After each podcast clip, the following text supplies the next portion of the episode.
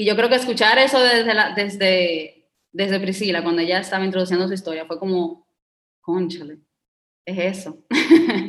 Eh, y como que me he quedado como resonando mucho con eso, miedos a, miedo a las expectativas y como, bien yo decía en mi historia de cómo quizá cuando estamos esperando algo y pensar que ese algo no va a suceder de esa forma, yo creo que eso es uno de los miedos que tenemos casi todos, por así decirlo, como en espera de algo que quizás nunca vaya a llegar, y como que si no pasa eso, y si pasa otra cosa, esa incertidumbre, ese, ese querer controlar la cosa, muchas veces es lo que genera más miedo, y yo me identifico mucho con eso.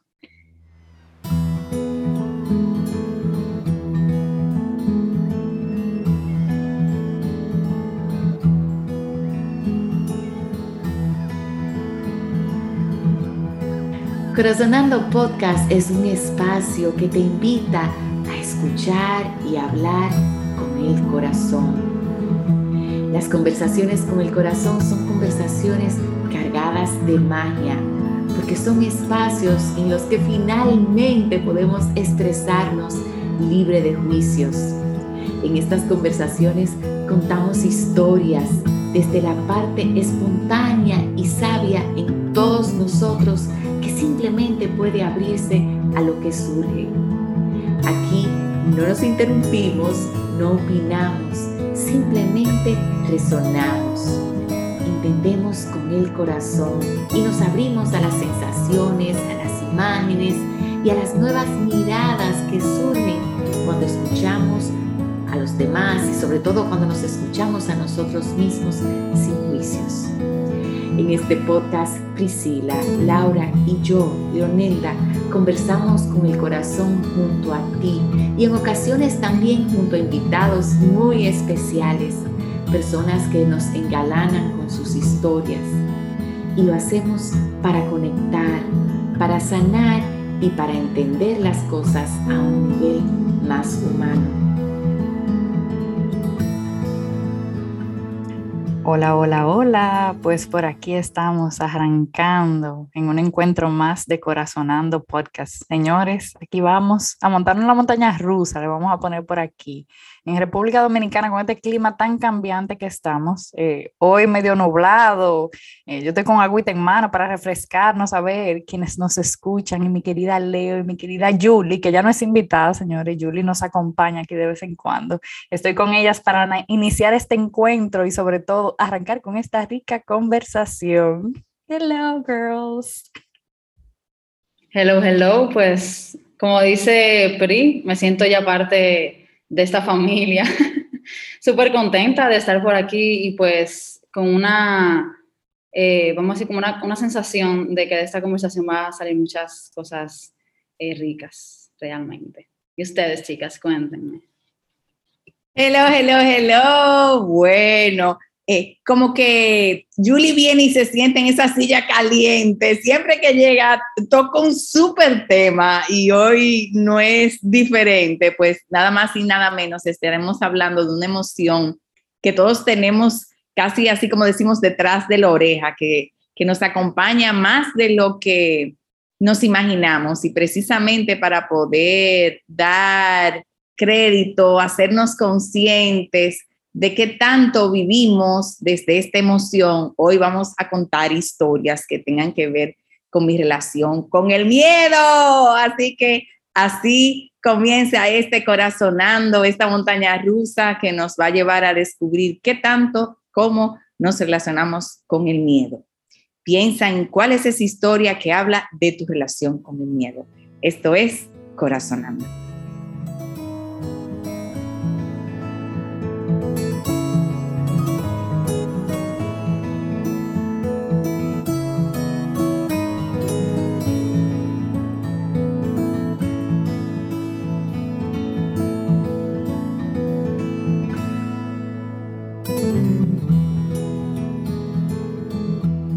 Pues eh, a mí esta pregunta, para mi sorpresa, me ha dado risa. No sé si es de nervios o qué.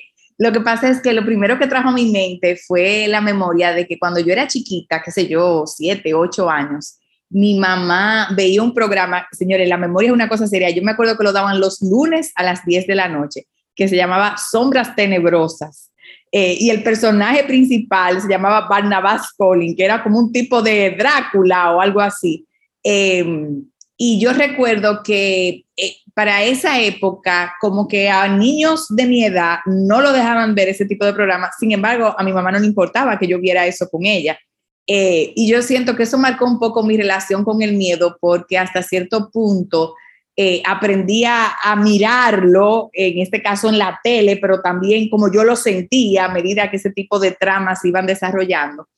Eh, y creo que así fue como, como que, por ejemplo, le comencé a tomar amor a las novelas de Agatha Christie, que en una época me encantaban todas esas historias del detective Poirot, yo la, las leía hasta que embarazada de mi, primer hijo Guillermo, me comencé a dar cuenta que me provocaba eh, pesadillas leer esas historias. Entonces en ese momento eh, paré de leerlas y me prometí a mí misma, como que me di cuenta que había algo ahí que se me quedaba en el inconsciente. Y luego, em, creo que la historia que realmente más me marcó con el miedo es que mi mamá eh, que era una persona, mi, mamá de crianza, que se llamaba Yolanda, era una persona sumamente emocional y, tuvo varias crisis importantes en, su vida y en su tercera edad. Eh, y yo y mi hermana Grecia estábamos pequeñas, entonces ella hablaba de que ella se sentía tan desesperada que capaz que ella se moría eh, y que qué sería de nosotros si a ella le pasaba algo. O sea, en medio de su, yo siento que, que, lo que ella vivía era tan intenso que ella nunca midió el impacto que eso podía hacernos a mí, a Grecia. Eh, y yo me acuerdo que en ese momento yo comencé a calcular, si mi mamá se muere a los 70, yo voy a tener tantos años y como que mi pánico en la vida era que mi mamá se muriera. Eh, y yo creo que ese fue el primer reconocimiento que yo tuve, tanto de la muerte como de, de, lo que se sentía, tener miedo, pavor por algo, que en algún momento, porque imagínense ustedes, tener un miedo hasta cierto punto real, porque en algún momento iba a pasar, no se sabía cuándo, y ella misma estaba anunciando que el día que ella se fuera, ella no sabía qué iba a pasar con nosotros, o sea, que no digo yo tener miedo. Eh, y esa es como la historia que yo siento que, que más me ha marcado con esto del miedo. en este caso, el miedo a, a, que un ser querido se me vaya de repente. Así que creo que eso resume un poco lo que ha sido mi historia con el miedo. Gracias, gracias, gracias. Bueno, pues yo diría que mi relación con el miedo, y miren que, que como que eh, Priscila dio muy en el clavo con la, con la idea del principio, de que yo siento que mi relación con el miedo ha sido literalmente como una montaña rusa. Es como desde chiquitos realmente una emoción que uno aprende a sentir muy pronto. Uno se le acelera el corazón, el llanto, la tristeza, la incertidumbre, la misma preocupación que viene acompañada con el miedo. Es como una sensación que uno, desde que yo tengo memoria, yo siento. Y siento que es algo muy innato o muy eh, peculiar del ser humano, sentir ese miedo que que muchas veces, a, veces es difícil de identificar, pero muchas veces está muy claro. Em, y sí recuerdo que desde muy pequeña eh, yo tengo como una obsesión, yo diría, de enfrentar los miedos de una manera a veces hasta como de brinco. Lo que de chiquita quizá era como algo tonto. Yo, por ejemplo, recuerdo que las películas de miedo a mí me daban fobia, o sea, era algo horrible. Yo no podía verlas, yo no dormía. Y hubo un verano que yo recuerdo que yo me puse en la mente que yo iba a ver todas las películas de miedo que a mí se me plantaran en el medio y las iba a ver solas todas. Y efectivamente, señores, yo me tiré todas las películas a ver y por ver de miedo y así fue como mí se me fue el miedo, señor. Sobre todo por, por el tema de las películas, ¿verdad? Eh, y digo esto porque, no sé, como de alguna manera crea una sensación en mí de que cuando uno se interesa o, se, vamos a decir, como despierta esa curiosidad de qué hay más allá del miedo o qué hay detrás del miedo y como que lo enfrenta. A veces son cosas tan chiquitas y a veces tan irreales y a veces como tan incluso falsas. Hay veces que el mismo miedo está eh, dentro de, de, la mente o dentro de lo que uno está quizás esperando o de las expectativas y quizás no es un miedo real, que es lo que suele pasar. Yo recuerdo, yo tenía que tener, qué sé yo, como 14, 15 años y mi mejor amiga, me, me acuerdo que estábamos sentadas en el patio de mi casa y ella me dice, mira, y estamos hablando de los miedos.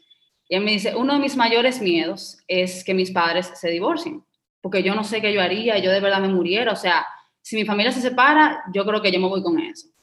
Y yo recuerdo haber dicho como que, conchole, tú no puedes pensar así porque eso es algo que puede suceder. Y como que tú no puedes quizás estar predispuesta a lo que, a, una actitud quizá no muy positiva de algo que realmente puede darse. Y efectivamente, señor, o sea, sus padres se separaron de una manera muy bonita, de una manera no muy linda. Y es como ocurrió. Entonces, tu vida no se puede parar ahí. Es como que es un miedo y tú tienes que enfrentar ese, ese miedo. Y muchas veces eso me hace pensar también en cómo la vida, uno le, le hace saber los miedos y es como que la vida te lo va a estar presentando instantáneamente a veces. Y es como que, conchole, algo yo tengo que aprender quizá de este miedo. Eh, y haciendo quizás la misma analogía de, de, los miedos que yo enfrento desde chiquita o, esa sensación como de yo querer enfrentar los miedos, me veo ahora, vamos a decir que mi, mi adultez joven, ¿verdad? Eh, como con ese mismo deseo y a veces un deseo quizás un poco frustrante porque hay que dar un brinco, señores, o sea, no es fácil, una vez se, se tranca, una vez se quiere llorar, una vez se quiere no pensar en eso, no hablarle a nadie o quizá ni siquiera da ese paso, que muchas veces uno como que sale un nudo en la garganta y dice, concho, de verdad.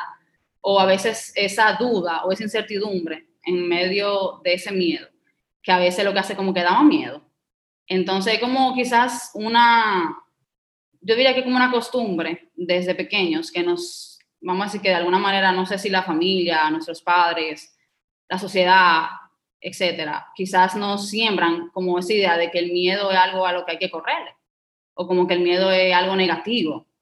Cuando quizá, y yo bueno, he querido aprender a verlo así, el miedo yo siento que es una señal o una manera de la vida de decirte como que tú vas bien, porque tú estás saliendo de tu zona de confort o tú estás haciendo algo diferente y realmente si te da miedo, puede ser que te traiga muy buenos eh, resultados o, o, muy, buenas, eh, muy buenos frutos. Eh, yo recuerdo haber leído un libro de Osho y creo que con esto termino mi idea que, que cambió un poquito mi percepción. El libro se llama a sí mismo, Miedo. O sea, los libros de Osho usualmente tienen un nombre sobre emociones, alegría, miedo, etc. Y ese fue el primer libro de Osho que yo leí. Eh, y recuerdo que una de las frases que más se quedó, una frase súper sencilla que se quedó conmigo fue, a lo único que hay que tenerle miedo es al miedo. Y es como a veces dentro de ese miedo uno se tranca o uno cierra tantas puertas o tantas posibilidades y no se da como el chance de ver qué puede haber detrás de ese miedo, porque al final, y es la típica pregunta que yo me hago, ¿qué es lo peor que puede pasar, señores? O sea, de verdad, uno, uno tiene un miedo de, qué sé yo, tomar un trabajo, va con, con miedo a tomar ese trabajo. Al final, ¿qué es lo peor que puede pasar? Que no te guste, que no haya sido quizá el mejor trabajo que tú hayas tenido. Chévere, seguimos por otro paso, o vemos que otras soluciones pudiéramos buscarle a, a, a ese tema, pero es como es una idea de que el correrle a los miedos, usualmente lo que hace yo siento que como, es como un dibujito que hay de un muchachito como corriéndole a una bola de, de humo y es como corriendo, corriendo, y mientras más corre, como que más grande se hace. Y como que cuando finalmente el niño se tranquiliza, es como que esa bola de humo como que se va como simplificando y como que se va volviendo una, una burbuja y es como más tranquilo. Entonces, no sé, como que siento que a veces eh, el huirle a los miedos, y tengo esa sensación, esa relación como y siempre que se me plantea un miedo y, y aún como con esa incertidumbre o esa, esa gana a veces como de llorar, yo digo, conchole, está aquí por algo. Y cuando uno se siente quizá un poquito preparado, en buen dominicano mete mano. Y realmente sabe que, que si hay un poquito de miedo, eso es bueno. Eso quiere decir que estamos vivos, señores. El miedo es la mejor sensación para uno saber que está vivo, eh, realmente. Y, y, nada, eso, eso viene a mi, a mi corazón cuando me hablan sobre el miedo y que quizás he logrado irme haciendo un poquito amiga del miedo. No voy a decir que somos mejores amigas, pero vamos, vamos ahí, vamos conociéndonos. Bueno, cuando Leo hizo la pregunta de cuál era la, la, relación que yo tenía como con el miedo, a mí lo que me llegó fue un juego de, de palabras. Entonces yo no sé por qué me llegó miedo y expectativa. Entonces, eh, como la sensación que tengo de que muchas cosas dan miedo por la expectativa que yo tengo de lo que pueda resultar. Señores, como van enseñando las cosas. Y me llegaron como algunas imágenes de varios momentos en mi vida. Eh, bueno, como muchos saben y han escuchado algún episodio, yo era nadadora. Y mientras, eh, vamos a decir que, que yo era eh, nadadora, pues lógicamente participaba en competencias que tenían un impacto emocional muy fuerte porque requería de mí eh, cierto, ¿verdad? Cierto, cumplir con cierto nivel, porque ya yo era parte de la selección nacional eh, de natación, porque yo tenía que bajar el tiempo, porque yo había entrenado para lograr un objetivo de, ¿verdad? Eh, lograr una marca en, en, algún tipo de estilo. Y recuerdo, por ejemplo, una competición que ya frecuentemente me pasaba que yo me enfermaba, señores, cuando yo iba a competir. A mí me daba un dolor en los ovarios que yo no podía nadar. Y hubo una vez que en una competencia, señor, yo tuve que pararme. O sea, en ambulancia, me tuvieron que chequear y me llevaron al médico. Al final no era nada. Era como un resultado emocional de, de mi tensión, de mi miedo, de mi ansiedad, lo que yo creaba en ese momento.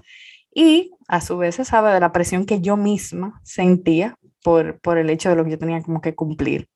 También llegó a mi mente eh, aparte de, esa historia en particular, de ese momento, eh, recuerdo pequeña estar eh, en una organización que se llama la Villa Olímpica aquí. Entonces, en, yo tenía que tener tal vez siete años, ocho años, y recuerdo que estaba con unos primos y unos amiguitos y estábamos por ahí correteando, jugando, y yo me quedé de última en, en el grupo, ¿verdad? Como rezagada. Y ustedes saben que la villa, es bueno, para los que no saben, la villa es un complejo de muchísimos edificios, eh, o sea, muchos edificios, le dicen manzana A, manzana B, manzana 1, B, 2, B, 3B, etcétera, etcétera, etcétera. Y por ahí sigue. Entonces, la verdad es que uno andaba correteando por ahí jugando en grupos y demás. Y como yo me quedé rezagada del grupo en ese momento, era, tenía que ser tardecita noche, ya estaba oscureciendo. Y bueno, pues nos encontramos con un grupo, la verdad que el grupo que iba delante de mí no se dio cuenta y a mí me agarró un muchacho bastante grande, muy grande, de tamaño, la verdad que ni recuerdo la cara. Y me agarró la muñeca, muy fuerte, eh, la verdad que con, como, con asunto de tensión. Y yo me recuerdo en ese momento que yo no podía ni hablar. Entonces, cuando me hablan de miedo, tal vez eh, por eso me llegó como esa imagen muy marcada, porque yo no podía decir nada, eh, como yo me quedé frisada.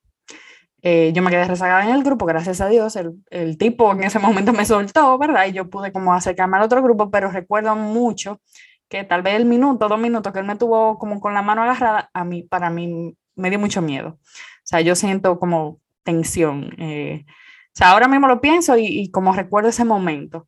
Eh, porque, ¿verdad? Por la emoción que sentía en mi cuerpo. Eh, entonces, sí, miedo.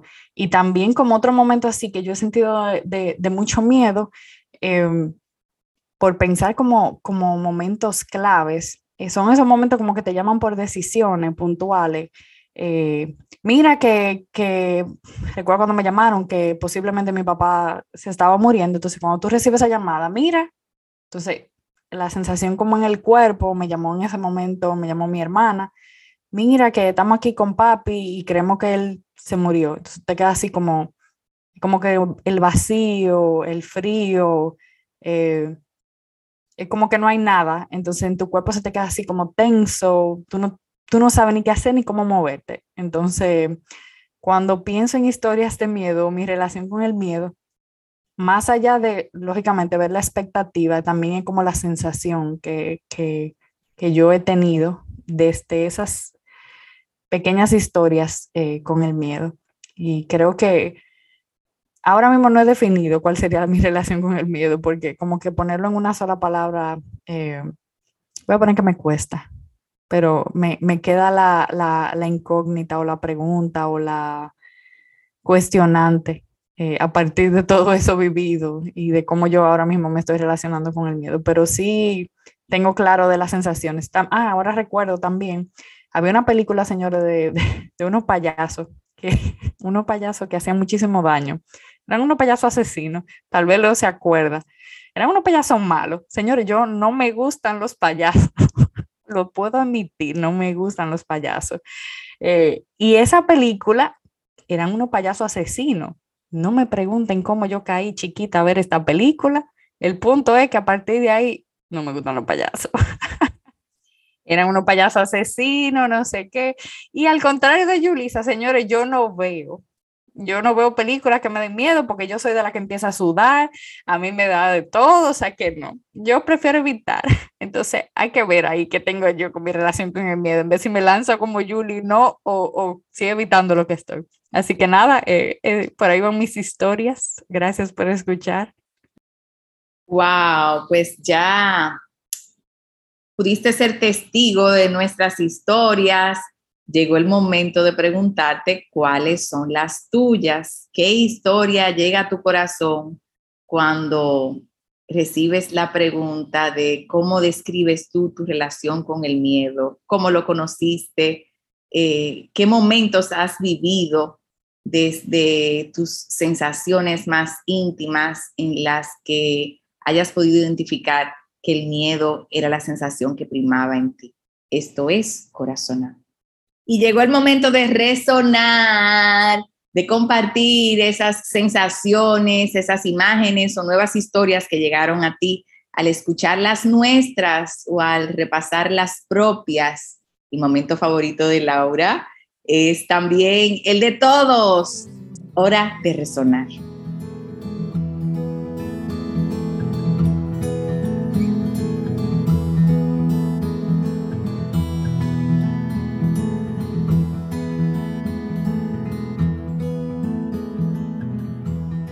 mientras yo escuchaba mi historia y las historias de Leo y de Priscila, como que viene a mí la sensación de que hay diferentes tipos de miedo, por así decirlo, y como que cada miedo, eh, qué sé yo, miedo a, como dice Pri, a las expectativas, miedo a que sea una pérdida, miedo a que sea una emoción desconocida, y es como cada tipo de miedo quizás crea en nosotros una sensación, eh, como dice Priscila, en el cuerpo, que es algo también que yo me identifico mucho, como típicamente un dolorcito de barriga o si quizá una angustia más grande, un dolor de cabeza o como quizá aprender a identificar también esas formas que tiene el cuerpo de, de hablarnos en diferentes tipos de miedo, como que me parece algo intrigante y cómo cada miedo se siente diferente realmente. Eh, resoné mucho con Leo eh, cuando ella habla de su miedo a perder a su mamá, porque yo siempre he dicho que, y creo que lo había dicho en otro episodio, eh, y se lo decía a mi novio el otro día, como que mi mayor miedo es, bueno, yo decía, porque decidí cambiar un poquito la connotación de, de, la oración, pero yo decía que mi mayor miedo era perder a, a, las personas que yo amo y quedarme sola. Y yo recuerdo que cuando yo se lo dije a Jack, mi novio, él me decía de que, ¿cómo tú te vas a quedar sola? O sea, ¿cómo, Yulisa? ¿Cómo tú te vas a quedar sola? Tú tienes tanta gente, tú tienes miedo de quedarte sola, explícame eso.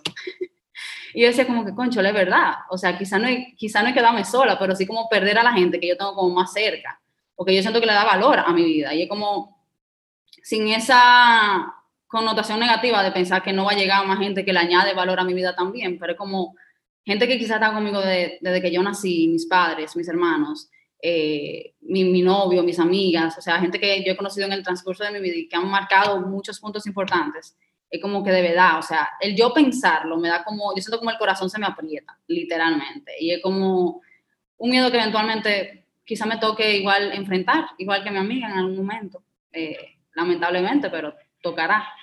Eh,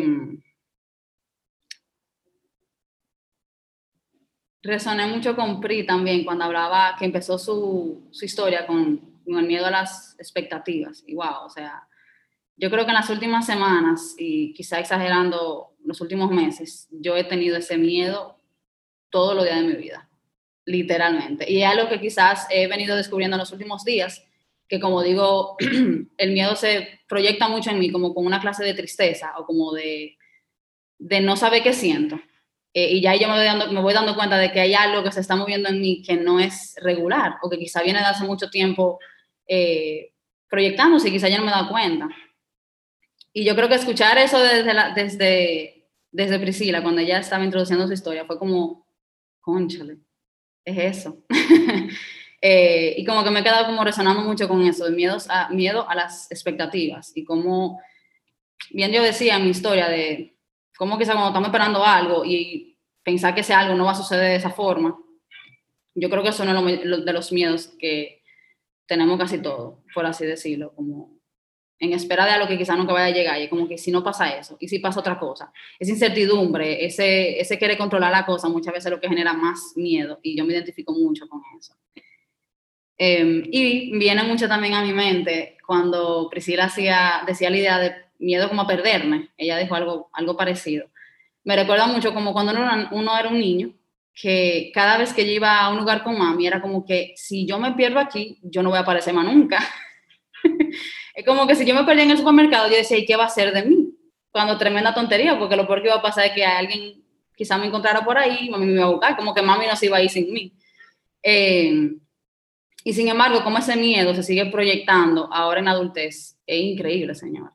Como ese miedo no, no necesariamente a perderme de alguien, eh, pero sí como a perderme en el camino de la vida. Y es como, ay, señor, esto es largo. Y es como uno, uno, no sé, como entran muchas emociones en juego cuando uno se pone a pensar eh, que vamos de la mano con el tema de las expectativas, de hay tantas opciones, hay tanto camino, hay tantas posibilidades, y cómo yo sé que yo estoy por el camino que realmente me toca, o por el camino que la vida realmente quiere que yo vaya. Y es como, yo siento que dentro de ese miedo entra mucho una sensación de confianza, y creo que quizá la confianza más grande, porque yo creo que no hay confianza más, o sea, no hay sensación como más... Eh, o sea, no, no hay una forma más difícil de confiar que dentro de ese miedo. Y, yo creo que el miedo también nos invita un poquito a eso, como a, hacer una pequeña pausa y simplemente quizá lo que toque confiar y uno sentir un poquito más y decidir y echar para adelante.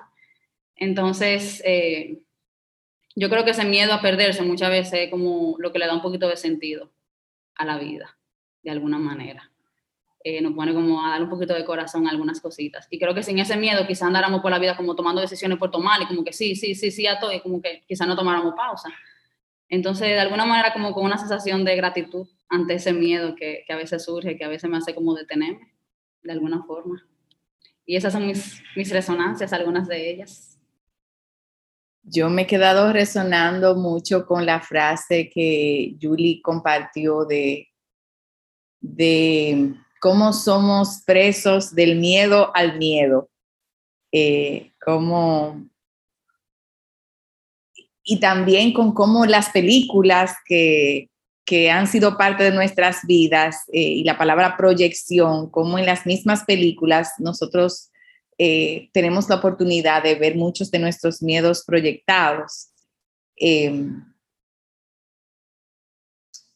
recordé eh, la película Frozen eh, y cómo, y, veo que de alguna manera proyecta cómo en momentos de mi vida donde quizás yo he vivido el, miedo más intenso, eh, lo que he hecho es ponerme como esa coraza, en este caso por, por hacer alusión a la película de hielo, que como, ok, me quedo tiesa aquí, a nadie que se me acerque, y hasta cierto punto no siento nada, eh, que, que, fue algo que escuché que Julie mencionó también, cómo uno juega a disfrazar la emoción del miedo con otras emociones eh, y cómo muchas veces a la hora de sentirnos perdidos, en vez de sentirnos guiados o de ver la oportunidad de que tenemos muchos caminos, que quizás no es uno ni dos solamente, y pues nos hacemos preso de ese miedo que literalmente nos congela y no nos deja mover.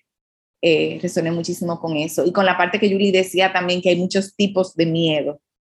Eh, por ejemplo, hay cosas hoy por hoy en mi vida profesional, por mencionar una, las charlas, eh, yo en parte las hago porque me dan pánico, o sea, literal. Eh, vivo un miedo horrible hasta el momento que digo, hello, hello, hello, y arranco.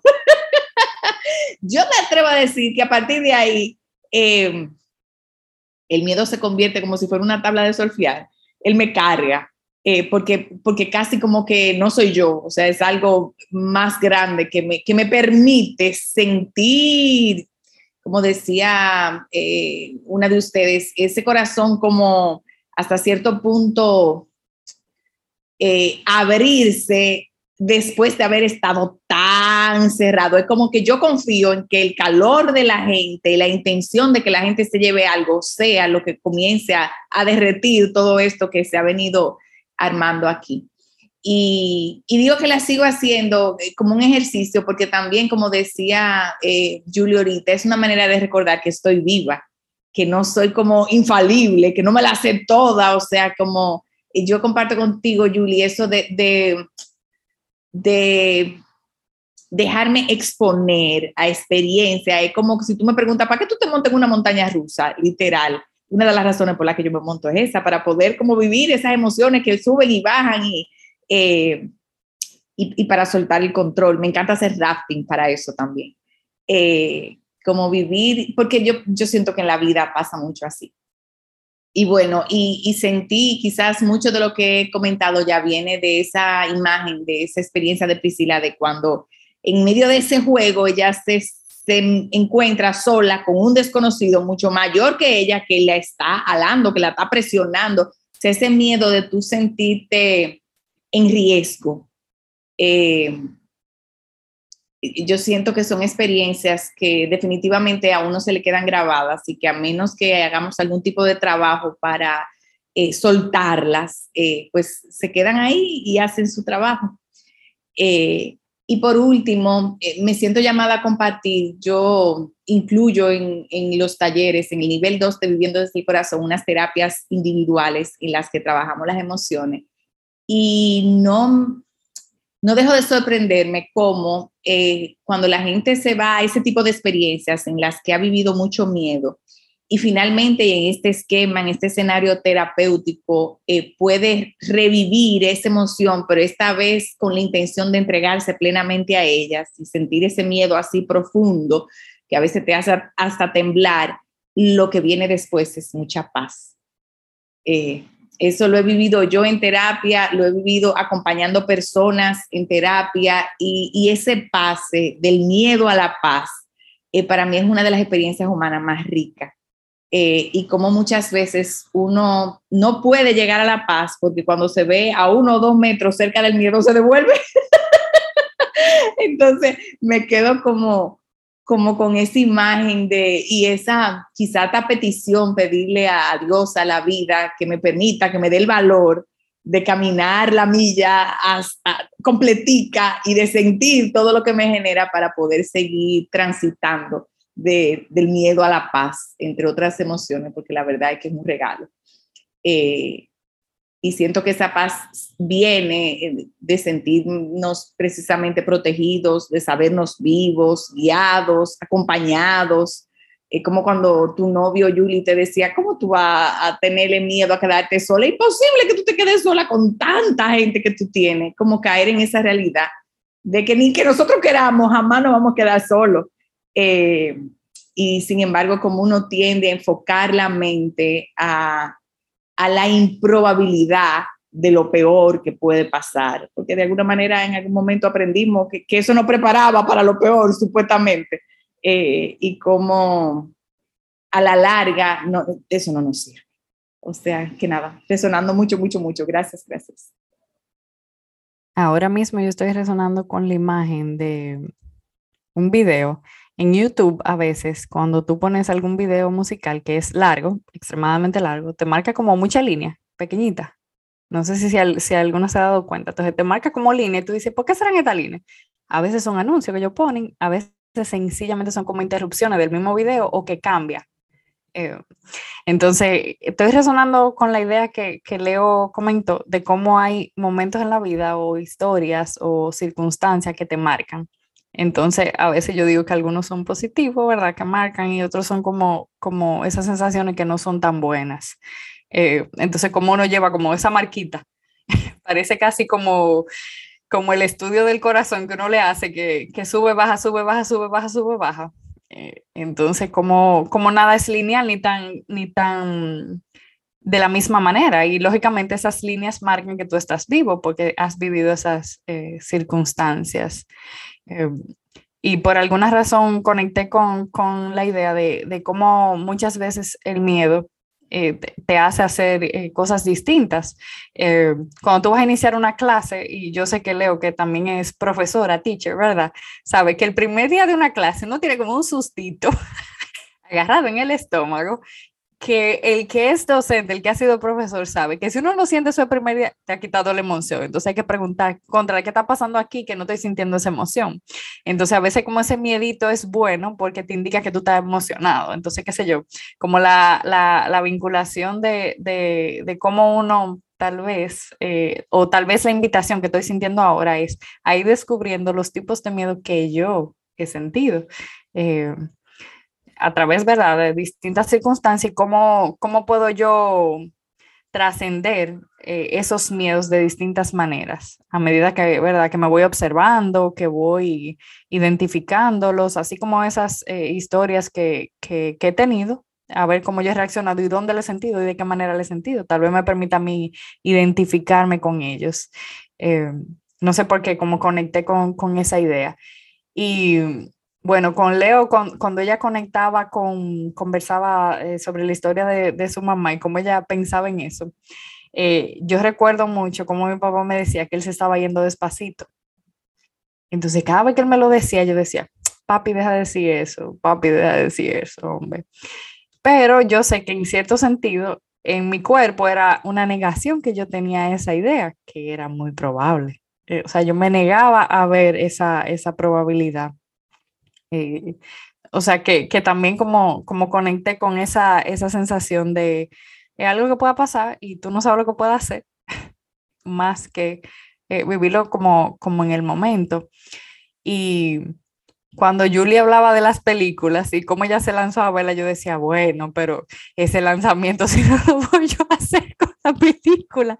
Señores, si yo soy de las que ve película literal y me sudan las manos, o sea, es, una sensación en el cuerpo increíble. Una película tan sencilla como Sexto Sentido, Sixth Sense, que tal vez Leo la, la, la vi y Julie también, es viejísima, ¿eh? Señores, yo pego grito, o sea, grito. Cuando el niño sale en un momento en una escena, yo soy de la que me asusto a nivel extremo. Voy a indagar por ahí porque lo que me ha resonado a mí, porque yo me pongo así, porque la verdad es que la película no es real. Tú sabes que es una película pero ¿por qué yo me niego a ver ese tipo de películas? Em, en mi etapa adulta voy a poner que trato de evitar las cosas que me causan emociones negativas, entonces, ¿verdad? Eh, tal vez es eh, un, un, hecho consciente de no, de alimentarme de cosas buenas y no de cosas negativas, pero voy a intentar ver qué hay detrás de, esa, de eso de, evitar y de negarme a ver ese tipo de, de películas, porque la verdad es que no tiene que ser que de miedo, pero tal vez algo de suspenso y me pueda, ¿verdad? Ver, eh, divirtiéndome de otra manera, eh, no sé, eh, viéndolo por esa, por esa vía. o sea que nada, por ahí va mi resonancia, no sé, conectado mucho con, con qué hay detrás del miedo, más que, que, la misma sensación, viendo cómo, cómo voy por ahí. Gracias por sus historias. Y bueno, pues llegó el momento de ir terminando esta, esta conversación que estoy segura de que ustedes pensarán lo mismo que yo, pero ha sido demasiado, wow, hay mucho que recoger, yo pienso, me corregirán ustedes. Eh, y bueno, pues les pregunto que, ¿Qué se queda con ustedes? ¿Qué se mueve en ustedes al terminar esta, esta conversación sobre el miedo? ¿Qué se llevan ustedes hoy?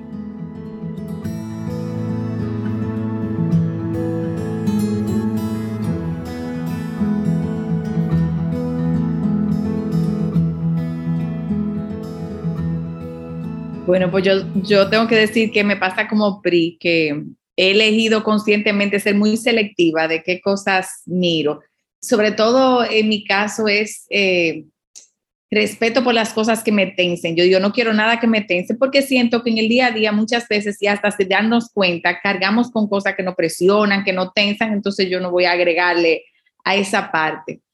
Em, y al mismo tiempo llevándome la conciencia de cómo el miedo te congela eh, y te provoca tener miedo al miedo mismo y cómo eso se puede ir convirtiendo como en un hándicap, porque al, al sentir ese pavor por el miedo y al bloquear ciertas experiencias, como cuando Pri contaba que su papá le decía, me estoy yendo de a poquito, eh, lo que hacemos es bloquearnos a sentir en general. Eh, y es como, como mencionaba ahorita, lo que me llevo es como esa invocación a que quiero vivir cada día más abierta a todo lo que siento, porque sé que eh, no hay manera de tú bloquear una emoción solamente sin tú em, afectar todo lo que son tus emociones y tu capacidad de sentir. Y yo eh, quiero seguir viviendo con la intención de sentirlo todo.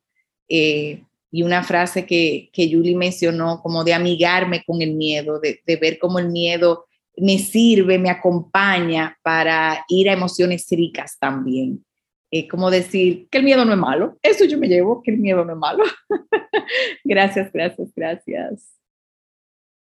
Pues yo me llevo una respuesta a una pregunta que, que me hice hace un par de días respecto precisamente a esa, yo me repito mucho la idea de decido hacerme amiga del miedo y me lo repito y me lo repito y algo que escribo mucho también, porque soy una persona pendeja realmente.